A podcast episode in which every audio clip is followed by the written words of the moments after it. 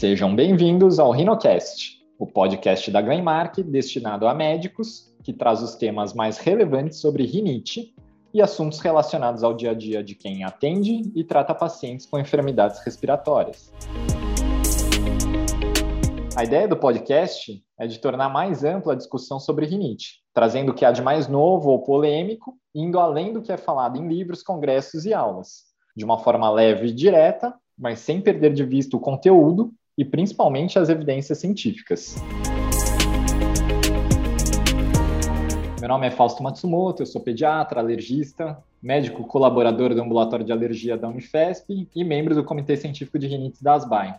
E o tema de hoje é medicina de precisão na rinite alérgica. É um tema cada vez mais familiar nos últimos 20 anos para os médicos especialistas, às vezes não tão familiar para o médico generalista, mas a gente vai conversar um pouco sobre isso. E para esclarecer um pouco sobre esse conceito e a aplicabilidade, a gente vai conversar com o Dr. Olavo Mion, professor colaborador da disciplina de otorrinolaringologia da Universidade de São Paulo, membro do Comitê de Alergia da Associação Brasileira de Otorrinolaringologia e vice-presidente da Sociedade Paulista de Otorrino. Seja bem-vindo, doutor Olavo. Muito obrigado por aceitar o convite de participar do nosso podcast. Que é isso, eu que agradeço, Fausto. É, agradeço o convite, é um prazer estar aqui. Conversar sobre rinite alérgica é sempre um prazer para mim. A nossa conversa será muito produtiva. É, acho que é, é a gente estava conversando antes, né, doutora Lá? Vai ser um desafio só falar sobre medicina de precisão sem mostrar nenhum, nenhuma imagem que, que às vezes deixa mais fácil a visualização do que é a medicina de precisão. Mas eu acho que com o sucesso recente dos biológicos, desenvolvimento de ferramentas focadas em dados, eu acho que a medicina de precisão ela tem ganhado cada vez mais notoriedade dentro da medicina. No fim das contas, doutor Olavo, o que, que é essa tal medicina de precisão, né? Nossa, a medicina de precisão, ela vem do século 21. Nós estamos no século 21. Então, nós somos modernos e a medicina precisa evoluir. A medicina precisa ficar moderna. Então, a medicina do século XXI ela está baseada na precisão, ou seja, a gente tem que usar os nossos dados, é, todos os exames que a gente tem, tudo que a gente cresceu em, em termos de diagnóstico, para utilizar no tratamento, porque o tratamento tam também melhorou. E aí é isso que a gente vai juntar. Tudo que a gente tem para fazer de diagnóstico para o nosso paciente para dar para ele o melhor tratamento. E a precisão está justamente em fazer o dia, saber que tipo de paciente a gente está tratando para ver o melhor medicamento para esse paciente. É certo ainda a gente usar aquela definição dos quatro P's lá, doutor Olavo, que a medicina de precisão deve ser personalizada, preditiva, preventiva e participativa? Então, eu diria que a gente pode colocar mais peso ainda. Tem estudos que mostram é, os nove P's. então não é só personalizada, preditiva, preventiva e participativa, né? A gente pode prever o sucesso do tratamento, prever a estratégia de tratamento, né? Então, a gente pode dizer que a medicina preventiva tem até três níveis. Primeiro, a gente vai examinar o paciente como a gente faz e vai ver o que, que ele é, né? Qual é o sintoma dele? Qual é o quadro clínico? Daí a gente vai, a partir daí, pedir os exames e vai ver que, qual é aquele paciente. Quando a gente tiver aquele paciente, a gente vai falar, conversar com ele e dizer qual é o sucesso do tratamento que a gente vai ter. Prever o sucesso, personalizar, prever o sucesso, e aí fazer uma, junto com isso, uma prevenção, que quando a gente fala de rinite alérgica é fundamental, e daí, com a participação, o último P aí, a participação do paciente, a gente vai discutir o melhor tratamento para ele. E assim, quando a gente, sempre que a gente vai ler sobre medicina de precisão, dentro da alergia é uma coisa relativamente nova, né? Uma coisa que na, na oncologia eles já estão super acostumados, mas é, a gente sempre começa a ler sobre endótipo, fenótipo, como que a gente pode definir a diferença para quem não está muito acostumado entre o fenótipo, que é o que era baseado na medicina mais tradicional, e o que a gente está indo em busca, que é caracterizar os endótipos. Como que daria para explicar para o médico que não está muito acostumado a diferenciar endótipo e fenótipo? Eu acho que o exemplo mais clássico que a gente pode dizer, que não é difícil, é que existe rinite alérgica, um grande grupo, e as rinites não alérgicas, outro grande grupo. Só, é, por exemplo, para quem não é alergologista, para quem não é otorrino, para quem não é pediatra, imunologista, etc., às vezes nem isso a gente tem essa noção, mas a pessoa que tem espirro, prurido, rinorreia, obstrução nasal, tem rinite. Mas aquela rinite, ela é alérgica, ela vem de uma reação tipo 2 ou ela é não alérgica, ela é irritativa, por exemplo, ou vasomotora, como se dizia antigamente da idiopática, né? Se a gente, então, só ter esse conceito já diz, a gente tem o mesmo fenótipo com endótipos diferentes, dois grandes grupos. Mas aí a gente pode é, abrir um pouco esse leque. Né? Se a gente for pensar na rinite, que é, vai ter um fenótipo que é tipo 2, que antigamente, vamos dizer assim, do que vinha lá da reação do T-helper 2, que a, tem, a pessoa tem que ter um gene para ser alérgica. Isso é um endótipo. Qual outro endótipo? Tem o endótipo do, do que é o não tipo 2, que é da, de uma rinite do, infecciosa, uma IVAS, que às vezes a gente não sabe se o paciente tem uma crise de rinite ou está resfriado. Principalmente os menores, né, doutor Olavo? Essa diferenciação pré-escolar é praticamente impossível de fazer em, em, em, algumas épocas do ano, né? Exatamente. No inverno aqui em São Paulo é isso. A gente vê uma criança que tem rinite, a gente não sabe se está resfriado, está com rinite ou está com dois, que é chamada rinite mista. Né? Mas a gente tem a rinite neurogênica, que é aquela antigamente chamada de vasomotora, idiopática, que é a rinite do adulto, do idoso, tem aquela rinorreia, mas não tem nada de alérgico na, na fisiopatologia daquela rinite. Então, esse é um outro subtipo. Tem a rinite alérgica local, que é a novidade agora, que é a sua tese de doutorado, né, Fausto? Sim. E aí a rinite ela não é uma reação sistêmica, mas é uma reação alérgica local, que muda um pouco. Né? Então, esse é um outro fenótipo e endótipo aí que a gente está tendo. Tem a rinite eosinofílica não alérgica, que está associada ao pólipo nasal. O paciente tem um excesso de eosinófilos na mucosa, excesso de eosinófilos circulantes muitas vezes, mas isso também não tem uma origem alérgica, né? não, não existe uma sensibilização, o paciente é não alérgico. Eu falo às vezes lá para os residentes lá da faculdade que é vem nome, nem sempre vem sobrenome junto. Então é rinite, ponto. Para saber se é alérgica ou não, são outros 500, né? É, porque só de saber que não existe só rinite alérgica, tem vários pacientes, acho que o doutor Olavo mais até do que, do que eu, deve saber isso. Ó, você não tem uma rinite alérgica. Às vezes o paciente ele se, até se assusta. Ué, mas tem outro tipo de rinite? Achei que toda rinite era alérgica, né? E acho que se já chega com essa com esse conhecimento do generalista, às vezes facilita bastante. Dá para a gente diferenciar os diferentes endótipos de rinite clinicamente, assim, é, doutora Lavo, tem alguma coisa? A gente já falou algumas, né? Por exemplo, da criança, aquela que começa mais no adulto. É, teria alguma, alguma coisa, algum ponto bem crucial, assim, em termos de anamnese ou de até de exames complementares que ajudaria o médico a mais ou menos pensar se é pelo menos uma rinite alérgica ou não alérgica e aí em, pelo menos encaminhar esse paciente caso seja uma rinite diferente da que ele está acostumado?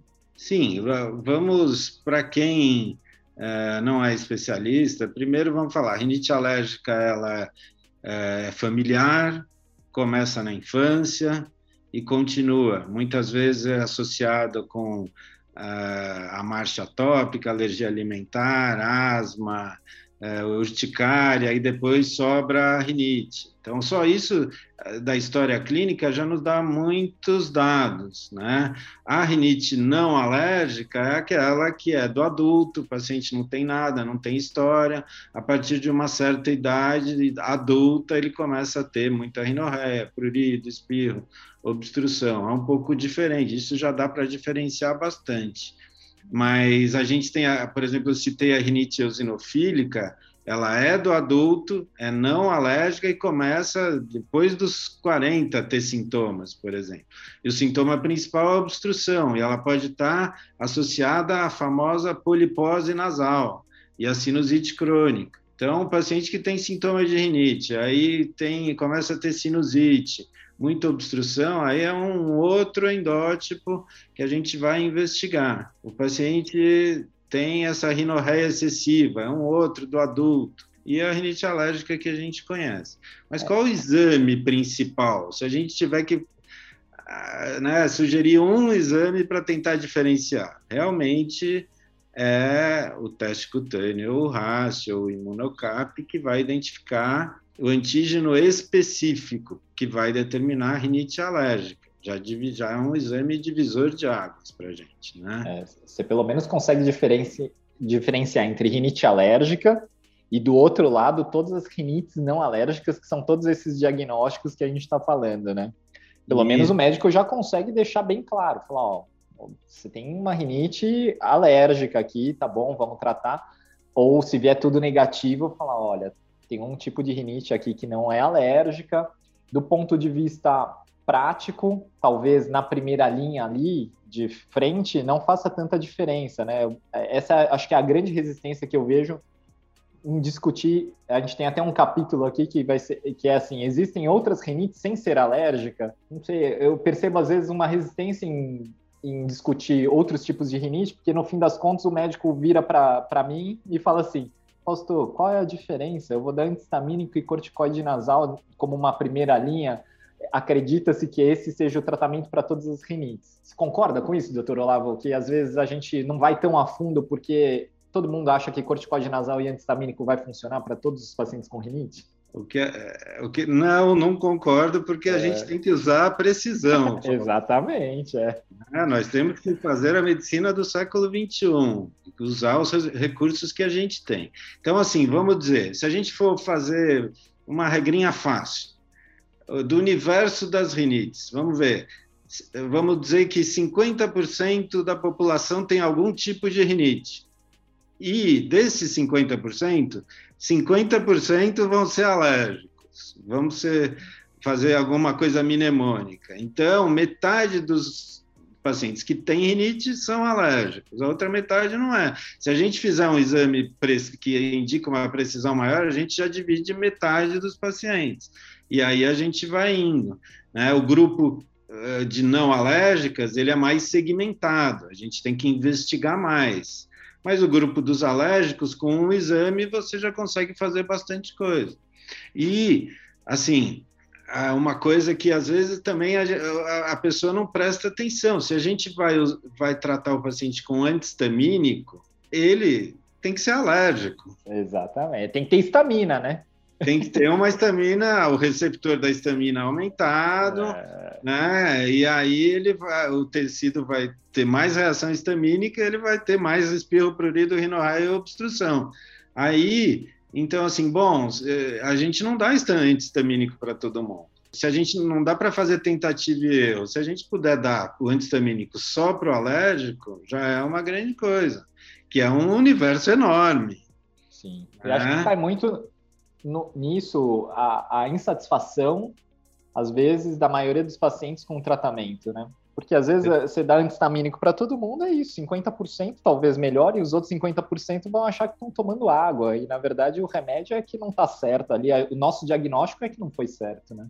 E daí o paciente acha que foi, a, o, vamos dizer assim, que ele não melhorou porque o médico não é bom, eu dei um remédio que não funciona, etc. Então, isso também recai um pouco sobre a gente que prescreveu, né? Então, a gente prescrever com mais certeza é muito melhor. Né? Ao passo que é, o, o corticosteroide tópico funciona, em, vamos dizer assim, por outro mecanismo, pelo mecanismo inflamatório em todas as rinites, ele, se você vai ter que dar para os não alérgicos, né? Vamos dizer assim, pode dar para os alérgicos e para os não alérgicos. Isso às vezes é um pouco é, Gente, nós que vemos pacientes com rinite, os clínicos, né, todos os não especialistas, eles também, se eles derem o corticoide tópico, eles vão acabar acertando, eh, mesmo sem, sem ser preciso. Sem saber, sem saber, é, sem saber o que estão tratando, acertar Exatamente. o remédio, mas né, não mas, sabe o nome da doença.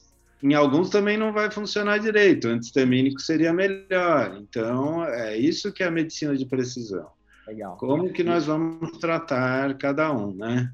É, com mais chance de dar certo, né, para cada paciente, né? É, a gente já tá, entrou um pouco nisso, mas como a medicina de precisão ela poderia influenciar no tratamento do paciente com rinite, é, é isso que a gente está conversando. Acho que o protótipo disso, que é usado há muito tempo, é a imunoterapia específica, né, para os pacientes com sensibilização. Isso já é um protótipo ali da, da de uma medicina de precisão que já é usada. É, entrando nessa nova onda de imunobiológicos, é, doutor Olavo, qual que a sua perspectiva para que a gente tenha, num curto, médio prazo, um imunobiológico que seja eficiente para rinite, que a gente já sabe que tem os uh, para as rinossinusites crônicas com pólipo, né? Mas para rinite, qual que é a sua perspectiva ou a sua sensação de que a gente tenha algo nesse sentido para rinite? Então, é, as, o tempo vai passando, os estudos vão aparecendo, a gente tem os conceitos vão mudando para cada medicação, mas os biológicos são medicações ultra precisas, né? Então você vai dar realmente para aquele paciente que vai ter aquele endótipo que você está eh, pesquisando, né? Mas a gente esquece que o primeiro imunobiológico para alergia foi o anti-IgE, né? E que já está aí há né, sei lá, 20 anos. E aí, com o tempo, viu-se, ele foi como, na verdade, como todos os biológicos, eles estão, eles começam com a asma, né, para ser utilizados em pacientes com asma. Aí os estudos vão aparecendo e começa a ir para rinite, agora está indo para sinusite, né, sinusite e rinite, mas o anti-GE já a gente já tem aí um endótipo que, que é mais responsivo ao anti-IgE, né? Que é o paciente, vamos dizer, que tem asma alérgica e rinite. Sim. Né? É, agora, a gente vai ter o anti-L5, né? É, o anti-IL-13 aí, esses aí ainda não não estão exatamente é, voltados, estão até voltados mais para sinusite que para rinite, porque a sinusite tem realmente as interleucinas como um grande mediador, ao passo que a rinite alérgica tem muitas interleucinas como mediadores e, na verdade, alguns pacientes até podem responder a, um, a um biológico ou ao outro, mas pra, ainda na prática, no dia a dia, a gente não tem como medir isso. Isso é só para estudo. Quem tem anti, interleucina 5 aumentada, etc. Né? E a gente esbarra no, no custo também, né? É, Sem falar no custo. É. Eu acho que isso a gente tem que, sendo purista, né? Foi isso que eu falei, quer dizer, qual mediador a gente quer atingir, etc. Mas uh, os medicamentos que existem hoje para rinite alérgica são muito efetivos e baratos né? Perto, além do mais, perto de um biológico. Então, a gente não chegou lá nesse ponto. De, a gente tem com antistamínico, com corticosteroide tópicos e os antileucotrienos, a gente vai conseguir controlar a imensa maioria dos pacientes, né? Não, perfeito, doutor Olavo. Até todo, todo, todo capítulo do podcast a gente termina com uma take home message, que seria é, quem já está ouvindo todos os outros, teve um médico que falou: bom, então o cara roda toda a entrevista até os cinco minutos finais e só ouve esse, essa última parte, que seria a parte mais importante do, do assunto. É, já ficou bem claro que às vezes a gente ouve medicina de precisão, a gente acha que precisa de uma alta tecnologia para chegar nesse diagnóstico, e a gente já viu aqui que clinicamente a gente consegue é, definir um pouco os endótipos. Mas se fosse escolher uma mensagem para ficar bem clara sobre medicina de precisão na rinite alérgica, doutor Olavo, qual seria ela? Perca tempo com o seu paciente com rinite alérgica, converse com ele, porque aí nós vamos ser mais precisos no diagnóstico e aí a gente vai saber qual exame pedir. Se tiver um exame, é a identificação da IgE específica, porque daí a gente vai ter que discutir o tratamento com ele e dar o melhor tratamento. Então, os P's aí de participação, precisão, etc., tem que estar no mínimo os quatro P's em todo paciente com rinite que a gente vai uh, conversar. Tem que perder um tempo com esses pacientes, porque aí o resultado aparece. Legal, doutora Lavo, muito obrigado de novo de ter aceitado o convite de participar. Foi, foi bem legal, acho que dá para ter uma boa ideia diferente de uma aula de, de um congresso que a gente ficaria sentado vendo um monte de slide, mas acho que deu uma boa ideia para quem não estava muito acostumado com, com, com, essa ideia. Muito obrigado mesmo. Ah, que é isso. Mais uma vez eu agradeço o convite. Foi um prazer, passou super rápido e foi bastante dinâmico e bem prazeroso. Muito obrigado, Fausto. Obrigado, doutor Olavo. Bom, fiquem aí de olho, de ouvidos ligados, que tem coisa muito interessante vindo por aí nos próximos capítulos. Um abraço.